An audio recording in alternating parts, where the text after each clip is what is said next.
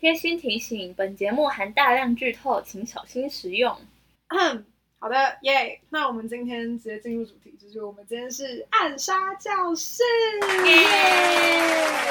好的，所以果然提到暗杀教室的话呢，就会不得不让人思考教育系统的弊病。所以我们今天呢，大概是有点会有点乌烟瘴气。那让我们欢迎今天来宾现役大学生。嗨，大家，我是阿蛋。然后因为我的求学背景关系，在看《暗杀教室》的时候，总是让我热泪盈眶。但明明这是一部黑色幽默作品的书，所以呢，我们今天呢，因为《暗杀教室》嘛，所以我们今天会从台湾的教育，然后什么是所谓的老师，跟还有《暗杀教室》让人遗憾的地方进行讨论。然后呢，我们希望可以激起大家的愤怒，改革教育，改革台湾教育。嗨，大家，我是阿然，我是阿蛋。十秒的音乐之后就开始啦。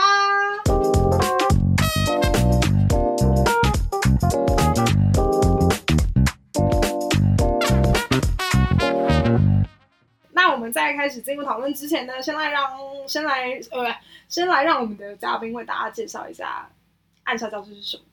好的，故事是这样的：有一只黄色的类章鱼超生物，宣称它炸掉了将近七成的月球，而且还说明年三月也要把地球炸掉。但因为不明的原因，指定要担任闷秋中学三年一班的导师。闷秋，闷秋。好，政府因此将这个暗杀的重任，同时也是拯救地球的重担，交给了这群国三学生，而且还为他们就是准备了对老师专用武器。还有安排特种精锐的精英乌间老师，以体育老师的身份传授学生暗杀技巧，同时监视任务的进度，希望这些学生能在一年之内消灭杀老师，而报酬是一百亿日元。所以呢，这个故事就围绕在这样，就是全班同学都想尽办法杀死老师的呃非校园日常生活展开。不论是期中考啊、暑假旅行、学园季还是体育季，都能看到学生将暗杀技巧运用在生活中，并找到专专属自己的暗杀方式。这些都要归功于这间很不一样的暗杀教室，以及非同寻常的杀老师。好，呃，我帮他补充，就是部分节自维基百科，就是反正是大大纲嘛，我们就是参考了一下维基百科，这样好，非常感谢精辟的解说。然后，嗯，提到暗杀教室的话，其实我自己觉得很妙的一点事情是，作者这个杀掉老师的概念超级酷，因为，呃，其实可以反映出学生在求学的过程中到底有多少的时刻想要跟老师杠上，就是想要杀掉老师这件事情。所以我觉得他从这个出发点，就是杀掉老师这个概念，其实就呃非常的贴近我们吧，就是跟我们非常的息息相关。对，嗯，对，真的。所以在看暗杀教室的时候。总会在想说，如果我遇到这样一位傻老师，就而不是我现在的我或我之前的国中老师，那应该是一件很美好的事情。嗯，国中，国中真的是一个一言难尽的时时段呢。我真的觉得国中真的是很容易让人家，比如说霸凌啊，或者是遇到很不好的老师啊等等，我觉得都很容易在国中这段时间遇到。哎，而且国中又特别是就是我们在培养人格啊，或者是对。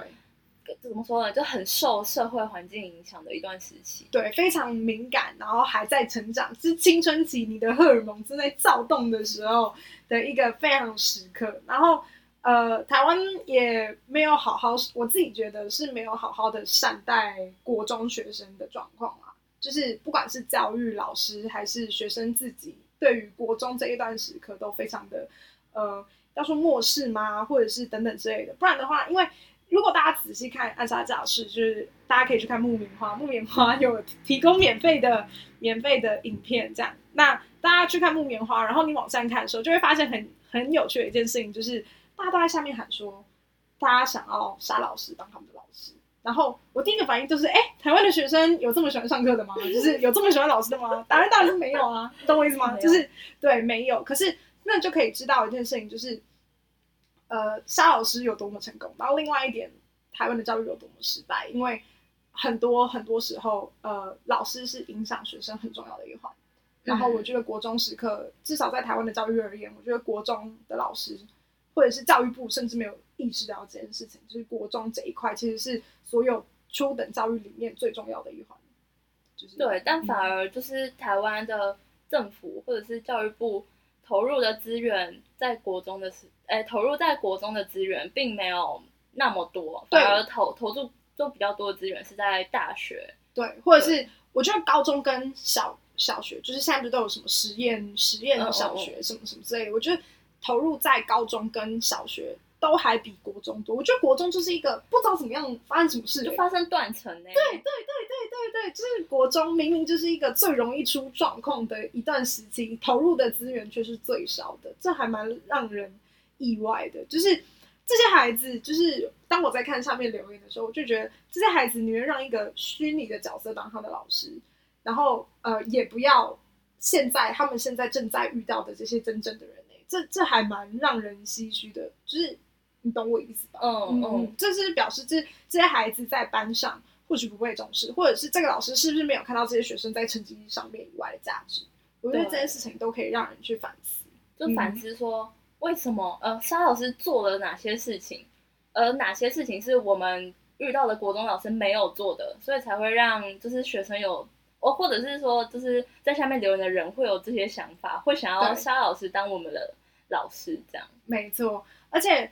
那个像是我们，呃，我那个时候第一次看《暗杀教室》的时候，我第一个反应是，为什么是国中生呢？就是因为现在的动画主流都是高中生，你知道吗？嗯、就是女子高中生、男子高中生，就是高中生好像是一个很神圣的一个，就是所有的故事会发生集中的一个一段区域，就是高一到高三。哦，反而国中很很少人刻画国中这段时期的。学生的心情啊，或者是发生的校园生活故事，以前比较多，以前的动画比较多，可是现在真的比较都注重在高中生上面。对，所以我就觉得说，那个时候我第一反应就是为什么是国中生？可是当我这样子看完之后，我就觉得我可以理解为什么是国中、欸、因为国中真的是就像你刚刚讲的，就是国中是一个大家都在成长、人格正在塑塑造的一个很重要的过程。所以沙老师在国中的时候遇到他们这件事情。还就是难怪可以影响到他们一生，因为他塑造了三年一班所有人的人格。嗯嗯，对对，我自己觉得就是，嗯，这件事情非常酷啦。然后呃，我们先简单补充一下，就是我觉得大家点进来应该都知道，呃，暗杀教室在干嘛。可是我还是稍微讲一下，就是三年一班是 A B C D E 的那个 E，所以就是吊车尾的班级，没错。然后就是。三年一班呢是闷秋国中的人下人，对，只是只是因为成绩就是不比其他同学，所以成为了我们俗称的放牛班这样。然后沙老师的出现呢，让他们摆脱了一班的阴阴阴霾这样。然后摆脱的原因呢，呃，其实算是什么呢？算是多元教育吧。嗯，就是发展更让每个人有机会发展每个人的才能。对，对没错。他们把生活融入课程，然后让学生的专长发挥出来。即便你没有专长，好了，他也让大家去探索自己的专长这件事情。所以，呃，可能可能我自己就是觉得沙老师或暗杀教师其实是多元体系下非常好的典范。嗯，范本范本是什么？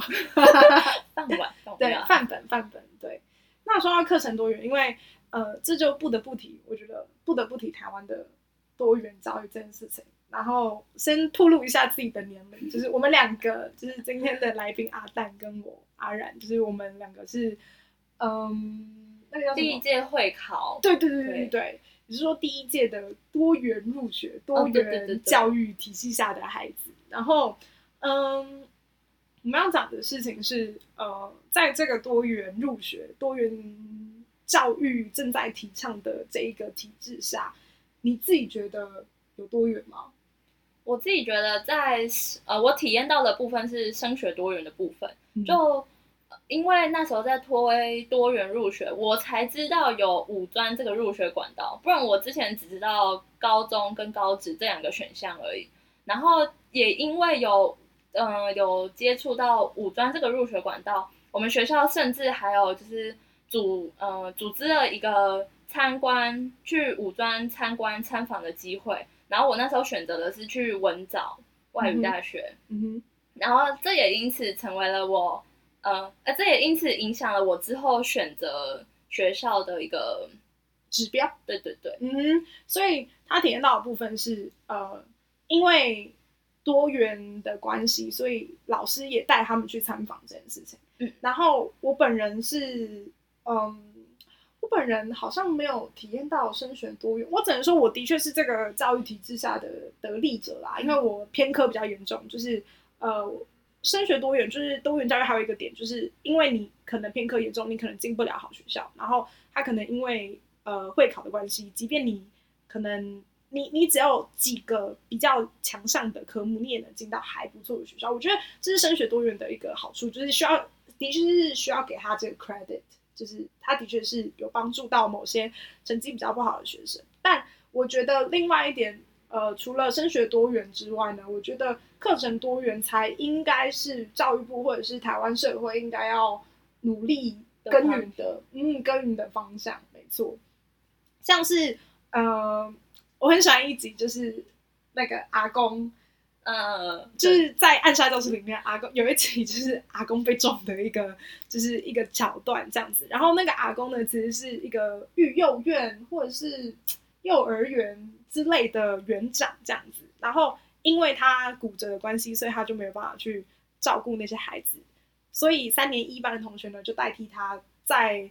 那个在他住院的期间，对对对，代替那个阿公去照顾孩子，或当孩子们的客服老师，这样。嗯哼，没错。然后就在这个过程之中，就是呃，因为三年一班让阿公受伤的关系，所以沙老师就跟他们讲说，他们不能准备期中考，对，他们停课了两整整两周。对，然后就是为了要去帮助那些孩子们，就是补填补阿公不在的空缺。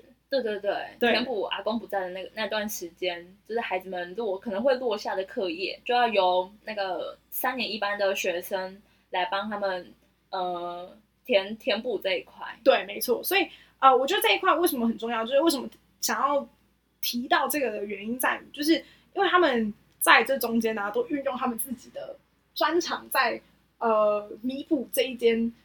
呃，育幼院的不足，比方比方说，他们重新盖了盖了整个育幼院。当然，实际上一个就是一群国中生，怎么可能盖一个新的育幼院？可是他想要讲的事情是，他们把他的专长运用在社会上面，回馈这个社会。Oh, 我觉得这是很重要的，就是他们弱化了教师的概念。就是呃，沙老师想要。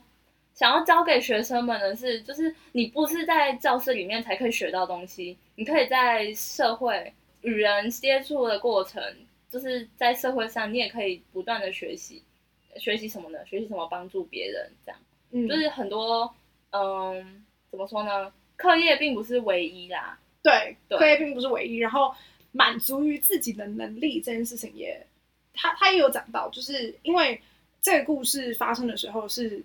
他们那个时候正在那叫什么倒吃甘蔗的感觉嘛，就是因为他们为什么会撞到那个阿公？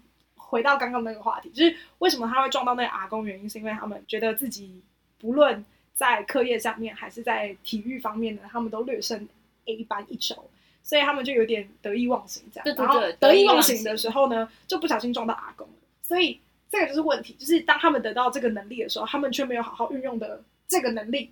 我觉得这才是这一段很重要很重要的一点，就是，呃，即便你得到这个能力，可是你没有回馈社会，或者你没有运用到正确的地方的话呢，你有这个能力又有什么用？我觉得沙老师很强调这一点。对，对，所以，没错。嗯，所以我觉得，呃，当然我们刚刚讲到弱化教师的概念，是指就是，呃，即便不是在学校这个场域，你也能受到教育。另外一点呢，就是态度方面的，我觉得，呃，台湾教育还没有到，就是。注重态度这件事情嘛，就是他们只看到了学生的成绩，或者是学生的某种成果，不一定是成绩，它也可以是记纸上的成果嘛。就是现在大家都很提倡实物这件事情，对，所以我也觉得这是很重要的一点。那嗯，说到教育这件事情的话呢，就很想讲到理事长的教育理念。没错，嗯，就是大家都知道嘛，就是理事长就是。抛弃了那百分之十的人，然后就为了那成就那百分之九十的人，所以才会有一班跟 A 到 D 班的，就是分别这样。对，对于没有看过的人，呃，我们先补充一下，就是在闷秋国中这一个学校里面，一班就是另外上课的，然后 A 到 D 班是在主校舍上课。对，然后他们就是故意做出区别，让 A 到 D 班的人呢有一个意识是说，如果他们失败了，或者他们成绩考不好，他们就会落到 E 班，跟这些放牛班的人一起，这样就是，对然后让他们有危机意识。那这个是呃，理事长在教育的手段，对这一个手段，没错，他想让。大家知道说，哎，如果你不努力的话，那你就会就是落入那一种环境。那、啊、你如果不想要的话，那你就要努力。对，没错，没错，没错。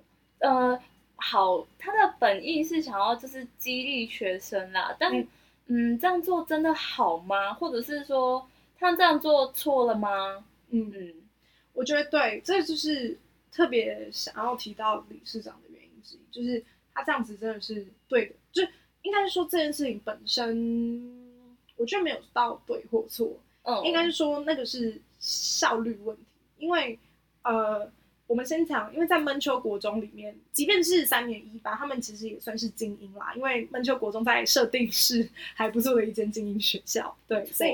所以，呃，他们当然，你看三年一班都是一群不会放弃的孩子的原因，也有是因为他们本身就是精英国中出身的。但如果你把它放在一般的社会来说好了，如果今天他们是在一个，他们是在经营一间公立学校，或许这一个教育方式它就不是一个错的，或者是不是错的这么离谱的一个教育方式，因为他的确不能为了那百分之十的学生放弃了那百分之九十的学生的权益嘛，就是呃教育资源，因为。你不能把教育资源投入在不会有回馈的地方，毕竟那太浪费了。你这样讲好功利呀，阿 阿然，这就是这就是，哎，这就是这个社会啊。可是我只能说，它只是相对的，并不是，是站在经营者的立场，没错，站在一个校呃校长的立场，对，就是、这样做算是嗯，投投资报酬率，对对对对，投投资报酬率比较高，然后权衡利益之下的一个选择选择，对可是呃，就跟。暗杀老师提倡的，暗杀教室提倡的东西是一样，就是没有一个人是应该被放弃的。这样子好了，这样子讲好了，就是我我还是我还是杀老师派哦。在站在学生的角度，你不会想你自己是被放弃的那一个。没错没错，对所以我觉得教育理念，就理事长的教育理念呢，其实就是衬托杀老师的一个二元对立的一个、呃、表现方式。对对对对，算是这部漫画或这部作品想要用来，呃，更衬托沙老师的好啊，对，跟更更呃，算是呃，嗯，现实，对，比较现实面的，现实面就是如果你在社会上可能会遇到一些呃不公平、不平等的状态，先让你提前适应这样子的感觉，对 对对，理事长其实是也是一个好老师啦，就是。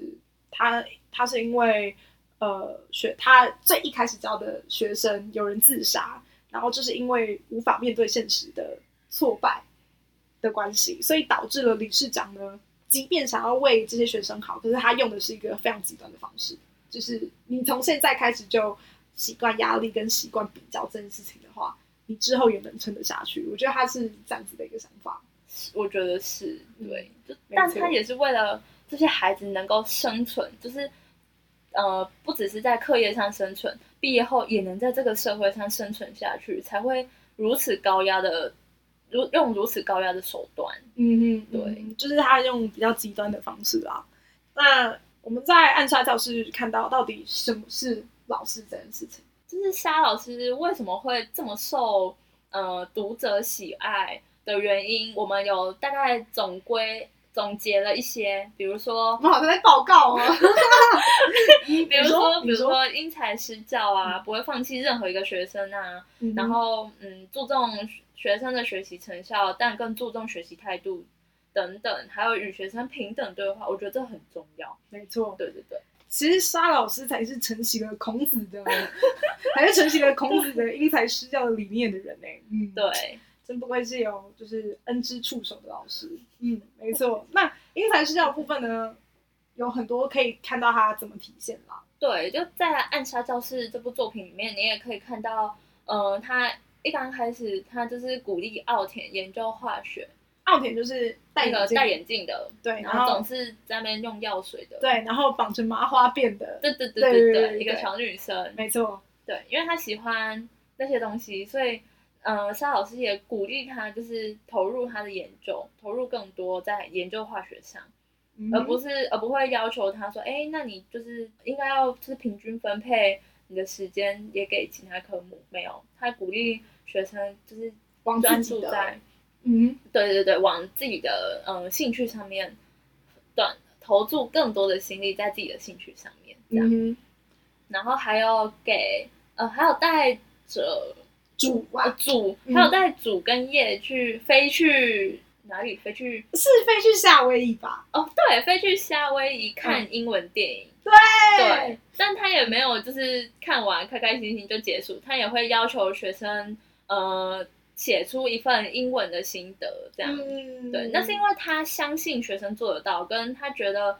呃，这样做也能带给学生，就是就是应该是说，他用不同的方式带给学生不同的刺激吧。我觉得是这样，哦、就是他不一定只是在课程上面有很多的呃变化或者什么，他在生活方面他也给他们一个呃目标或指向，或者是可以让他们去做的事情，就是把他们学到的东西运用在生活之中，而不是单单纯纯只在教室跟考试上面运用。嗯，我觉得是这样。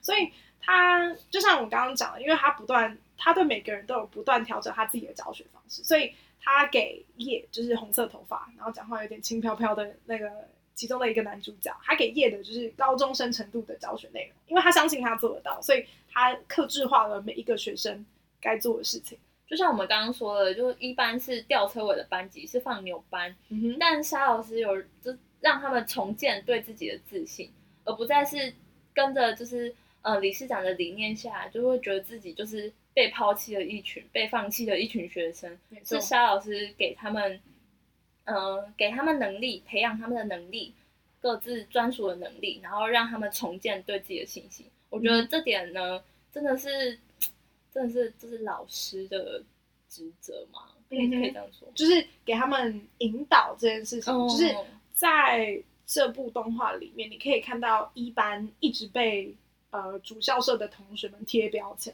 然后是沙老师的出现，把那个表情一一撕掉的感觉，就是呃，他们是放牛班，所以呢，然后他们成绩不如你们，所以呢，就是他他都用这样子的方式呢，去告诉那些学生说，你的价值不只有这样。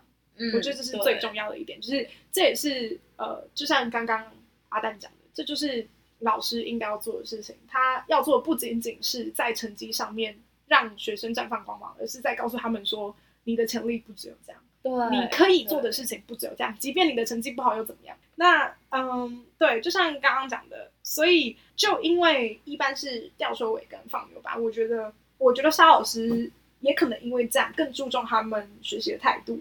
嗯，对，就是连同理心跟爱人心，嗯、老师也是可以教导，或至少沙老师是有教导他们这件事情的。对，但这放在我们现在的。就放到过去，我们读国中的时候，就会觉得老师其实并没有特别注重这一块。我觉得，对，都着重在我们的呃成绩上、名次上。我觉得这点是比较可惜的。嗯，没错。所以，哦，因为我们前面不是有提到那个阿公篇，对，然后阿公篇我们刚讲的事情是，就是这些孩子们即便不在教室里面，也可以发挥出他们的潜力这件事情。然后另外一点呢，我们也讲到了，就是同理心、爱人的心跟态度这件事情，公平也呈现的很好。就是、嗯、就是沙老师想告诉他们，你们有这样的能力之后呢，但你们忘记了你们有，但你们忘记了你们有一个爱人的心，那这不是他想要的。对、嗯，就是他不想要。嗯，这这是沙老师他说他自己的疏忽，就是他只教会了，他给了他们很多把刀，然后。并而且还磨亮他们的刀，但却忘了就是教导他们如何有一个爱人的心。对，要如何回馈社会，这些东西、这些能力要如何运用在对的地方，我觉得这是很重要的一点。那那下一点是没错，就是我觉得很重要的事情是，为什么沙老师这么让人喜欢呢？我觉得很很重要，就是他跟学生平等的对话。对，怎么说？怎么说？比方说，比方说，我觉得东方教育很常会有那种老师必须要威严这样的状况，他必须要跟学生有很大的区隔，显示出我们是不一样的，或者是他是有权利的，对对，他们会权力不对等。对对对对对对对，就是你可以感觉到这件事情，导致很多时候学生如果有什么问题，不会去问老师，然后还会用试图用极端的方法解决。比方说，很多时候，呃，学生们不是都想要自己解决，都用什么暴力啊、暴力事件什么，他们不会去求助于老师。嗯，我觉得最根本的原因就在于，因为他们不信任老师，然后不信任的老老师的另外一个原因的的另外一个点就在于，就是因为他们没有被老师看成一个人对待，他们没有被平等对待这件事情，孩子其实都是知道的。所以三年一班为什么跟沙老师的感情这么好？我觉得很重要的一点就在于沙老师他很平等的来跟他们讲话。他很多平易近人的地方，然后说他对色情杂志没有抵抗力这件事情，就是如果大家还记得的话，他不是把那个色情杂志放在那个地上，对对对，然后呢，说那个那个沙老师就会跑去那边看，然后就被抓住了。Hello，你不是你不是这个世界上最强的超生物吗？我真的傻眼。而且他甚至还会去超市购物，就是很像一个家庭主妇。但就这段老师也是人，就他想表达的就是，他沙老师其实很贴近我们这样。没错，所以、嗯、所以当学生知道了老师其实没有离自己这么遥远的时候呢，他们反而会跟他们讲很多东西，或者是他们反而会分享，或者甚至是信任老师。我觉得这是非常重要的一点。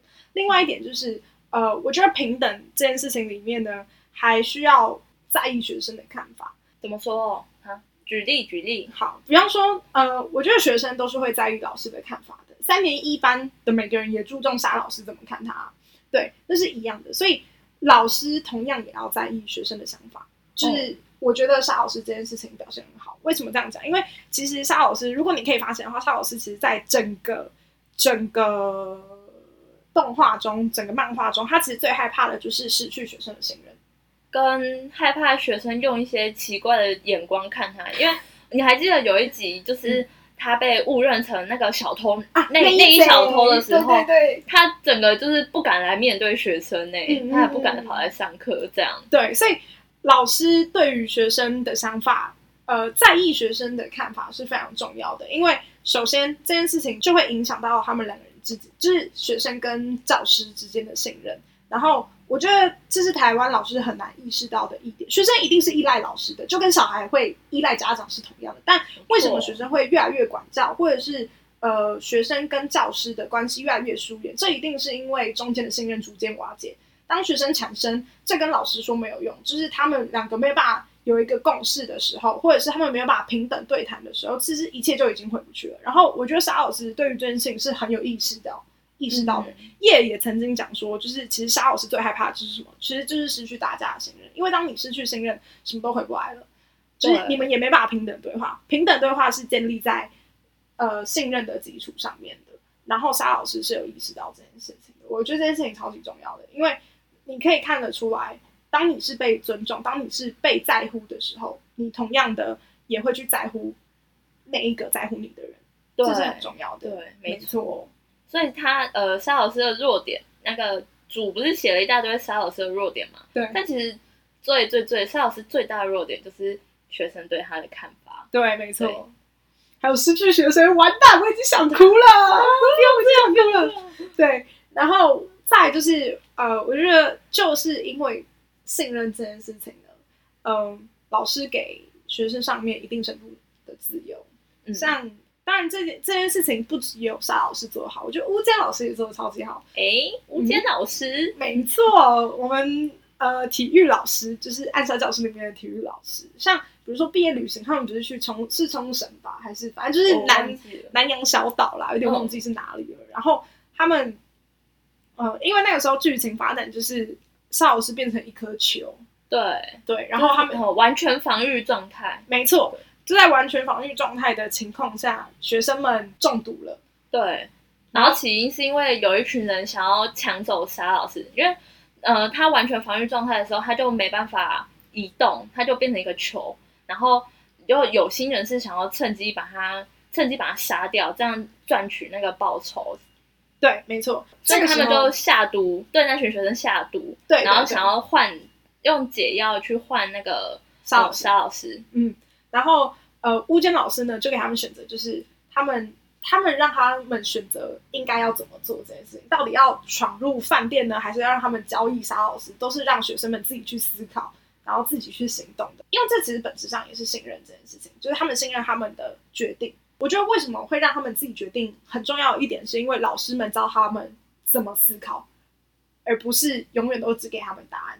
有懂我意思吗？哦，对、嗯、对、所以他们也会相信学生们做出来的选择。对，就是因为他们从根本上的教育就不是说遇到这个情况就是 A，遇到那个情况就是 B，他是跟他讲说，如果你遇到情况的话，你应该要怎么做呢？嗯嗯，你们是不是要自己思考？所以他们教给他们思考的方法之后，让他们自己去实践，然后他们相信他们自己教育的方式。所以，嗯、呃，比方说。我觉得最著名的就是里面不是有各式各样的杀人方式吗？对。然后让我印象很深刻就是布丁，就是因为沙老师很喜欢吃布丁，嗯。然后里面的那个毛野就是女主角，她就制造了一个超级大的布丁，然后里面藏了一颗炸弹，让沙老师吃到最底部的时候爆炸，然后死亡这样子。虽然说这很很非现实，可是就可以知道不会局限他们的思考方法的，就是他们不会在一个。框架里面，而是会 think out of the box，对，这样子的感觉，对，就是没想到用布丁也可以杀人，对。那、哦、我想补充一点，就是布丁这段呢，不只是想要表达说，呃，老师教给他们各式各样的呃跳脱框架的思考方式，他也想表表达，就是他有呃毛也有怎么说呢，就回馈社会，就那时候其实是那个社区还是他们国家。那个鸡蛋产量过剩，然后所以鸡鸡蛋的价格狂掉，然后所以毛野才会想要结合就是地方新闻，然后跟暗杀这两件事，嗯，对对对对，哦，然后去才做出这个巨大布丁。哦，对，我差点忘记这一段，对，所以其实你可以发现一件事情，就是他们把三个东西用得很好，就是观察、思考、再行动。他们其实整部动画，这些学生们都在实践这件事情。哎，就是他们观察到发生了什么事情，然后他们观察到这个现象之后，他们思考，思考之后他们在实践。对，而且他们思考的过程不只是单一的，不只是一个方向，不只是只要杀掉沙老师，而是怎么结合各种东西，怎么运用所学，嗯、然后怎么结合在地的大小事，这样，嗯，然后再去行动。嗯，作者要不要去？教人家怎么教书啊？然后我觉得另外一点是，他们不会强迫学生。在动画第一季里面，就是呃叶男二他是一个天才，然后他就因为他是天才的关系，所以他就有点轻视大家的，就是比如说成绩上面，他就觉得他不用太大的努力，他就可以获得不错的报酬，这样，所以他也没有太大努力。然后沙老师其实是有注意到这件事情的，可是他并没有逼迫他。比如说，我一定要读书啦，或者一定要怎么做，让叶自食其果。对对对对对对，嗯、没错，就是呃，他让叶发现，哎，他轻敌了，嗯，而不是他在呃，他还没尝到后果之前，就先跟他讲说，哎，你不可以这样，你不可以就是轻敌，你要乖乖的，就是准备期中考。他是让学生自己经历那件事，然后自己学习，嗯嗯，然后再从下一次的挑战中再出发，再前进。对，然后再去改正他前面的，嗯，前面那一次跌倒尝到的痛。嗯嗯，没错没错，我觉得这非常重要。就是他如果面对的是一个思考过后的选择，基本上邵老师是不会阻止这样子的状况的。在你这么选择，那你就要承担这样子的后果。我觉得他一直是有呃用这样子的方式去教导这些孩子。就他不是一个害怕学生跌倒的老师，他是反而是鼓励学生自己去思考，然后自己呃跌倒了，但要自己再站起来。嗯，嗯，他反而是这种的老师。没错，我觉得，因为我们讨论到这边，其实讲了很多，就是沙老师为什么会这么的让人喜欢，或者是为什么他会是一个成功老师的范本。然后，我觉得，我相信一定有人会认为，就是以前的学生。可以忍受这样子的高压的教育，为什么现在的学生不行这件事情？我觉得，呃，但我们不得不承认的事情是，现在的社会跟以前差太多了。就是网络发达、资讯爆炸跟心理压力这件事情，如果我们就用食古不化的想法教育我们的下一代，我觉得这样的代沟只会越来越大。所以这一部漫画，它虽然它虽然只是部漫画，它虽然是美化过的，需要让人家。思考的事情是为什么现在的学生喜欢这样子的教学方式？为什么他们需要这样子的方式？我觉得是教育的人或者是正在受教育的人都应该要去思考的一件事情。没错，就是他激发激发学生去思考自己需要什么样的教学。我觉得这也很适合给教育现场的人看，就让他们去想想看。什么是教学？什么是老师的身份？对对，跟老师可以发挥到多大的呃影响力这件事。对，其实他们有时候也没有影，也也没有意识到自己其实是很有影响力的。他们没有意识到自己对学生的影响力到底有多大。嗯哼。嗯，所以，如果沙老师的教育理念就是放在台湾的国中的话，嗯嗯，沙老师可能会遇到蛮多的困难。对，首先就是大班制嘛。对，就是虽然因为他是漫画，就像我们讲，他美化过了，所以真的有办法因材施教到这种程度吗？我觉得这是非常大的问号，因为呃，学生那么多，你要因材施教，你一定会花花掉非常多的教学资源。嗯，那这在学生那么多的台湾，呃，暂时是不可能的啦。对对，但。但呃，就是我们跟上最近的时事热潮，但因为现在台湾是在少子化的进程当中，所以说不定未来小班制的因材施教是可以的。它其实我觉得因材施教这件事情可能跟补习班有点像，这就跟、哦、对对对对对，为什么大家都会去上补习班的原因，除了大家会觉得好像补习班会比较安心之外，就是心理上面的安心之外，因为补习班他的老师相对多，然后学生相对少的时候，他就有办法对于。你进行一对一的客服，然后这是、嗯、呃公立学校或者是现在的大班制教育没办法做到一件事情。对，因为就会去补习班的学生，嗯、可能啦有有一些原因，比如说就学校课业跟不上，然后或者是想精进自己的，再精进自己的课业，再多学一点。嗯、就比如说叶这种学生很聪明的学生，那补习班就有办法满足这两种学生的需求，就可以帮忙补足学校教的听不懂的地方，然后也可以再给他们更。更难一点的、更多，的课程，如果学生要求的话，那还有就是，我 我觉得最最难的一点就是，如果要实施沙老师的教育理念的话，真的是需要成为沙老师。那沙老师是怎样的人？他是一个超级通才，就是他什么都会，就是你除了备课之外，你还要准备所有学生的练习题。就是他那个时候，他在动画里面是克制化，他在漫画里面是克制化，就每一个人就是针对他的弱点啊、强。强的地方，他就去做强化或者什么之类的。所以二十六个学生，他要准备二十六份练习题，而且是每一科哦。然后对，所以二十六乘以五科，这样是多少？这是多少？一百三。哇，对，一百三十分练习题。对，而且因为沙老师只只准备这个了，只准备这个班。可是如果是比如说，因为国中老师他们还要去其他班兼课，对对对对，哇，辛苦了，老师们。对啊，而且。可是另外一点是，呃，还超级通才这件事情，就是因为他什么科都可以嘛，就是他什么都会，所以他其实可以顺利解决学生的问题，是在于他知识够硬。然后他这个知识不只有在专业科目这件事情上面，而、嗯、是他还有更多其他的知识，对，比如说生活上的知识，或者是像奥田，他对化学超有研究，那沙老师也要。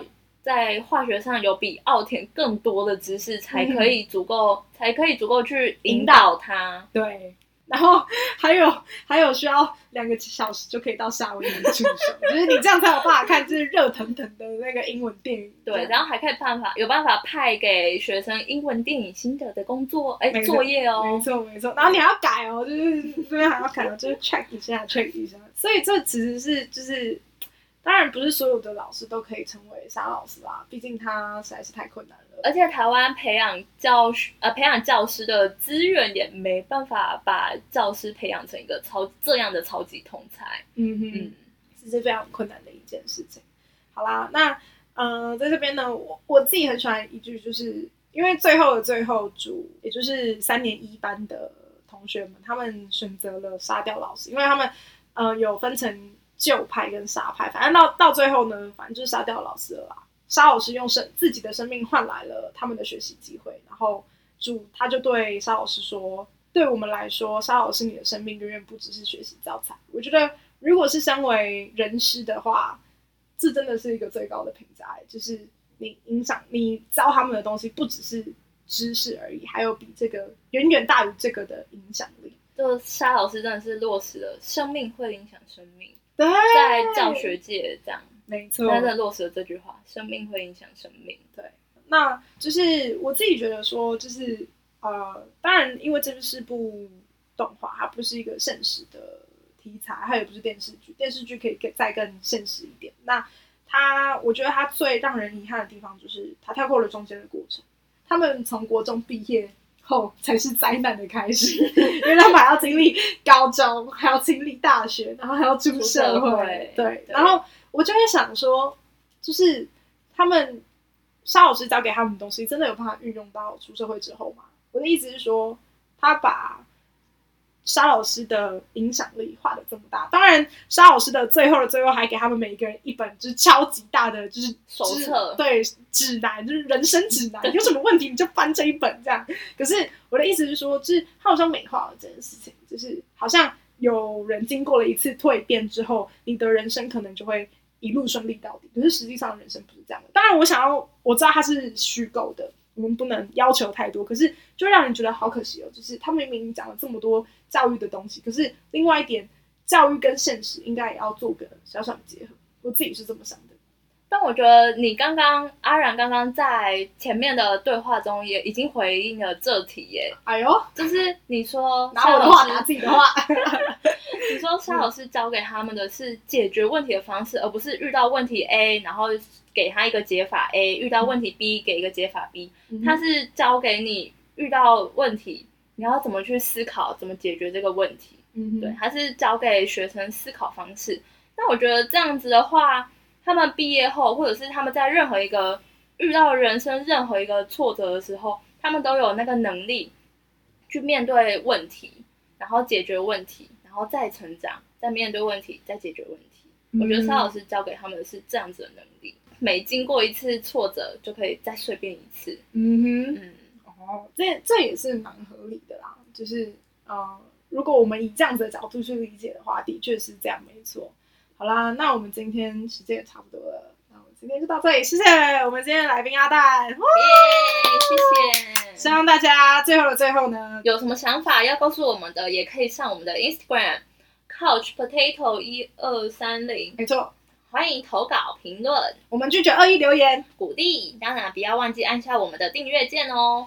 呃，上面我们讲的东西，说不定可能 maybe perhaps 会更新到节目主题的文字版，如果我想要的话，这样更完整论述的那种。对，没错。那节目异动也会透过我们的 IG 发布。就这样，我们下星期同一时间见，拜拜。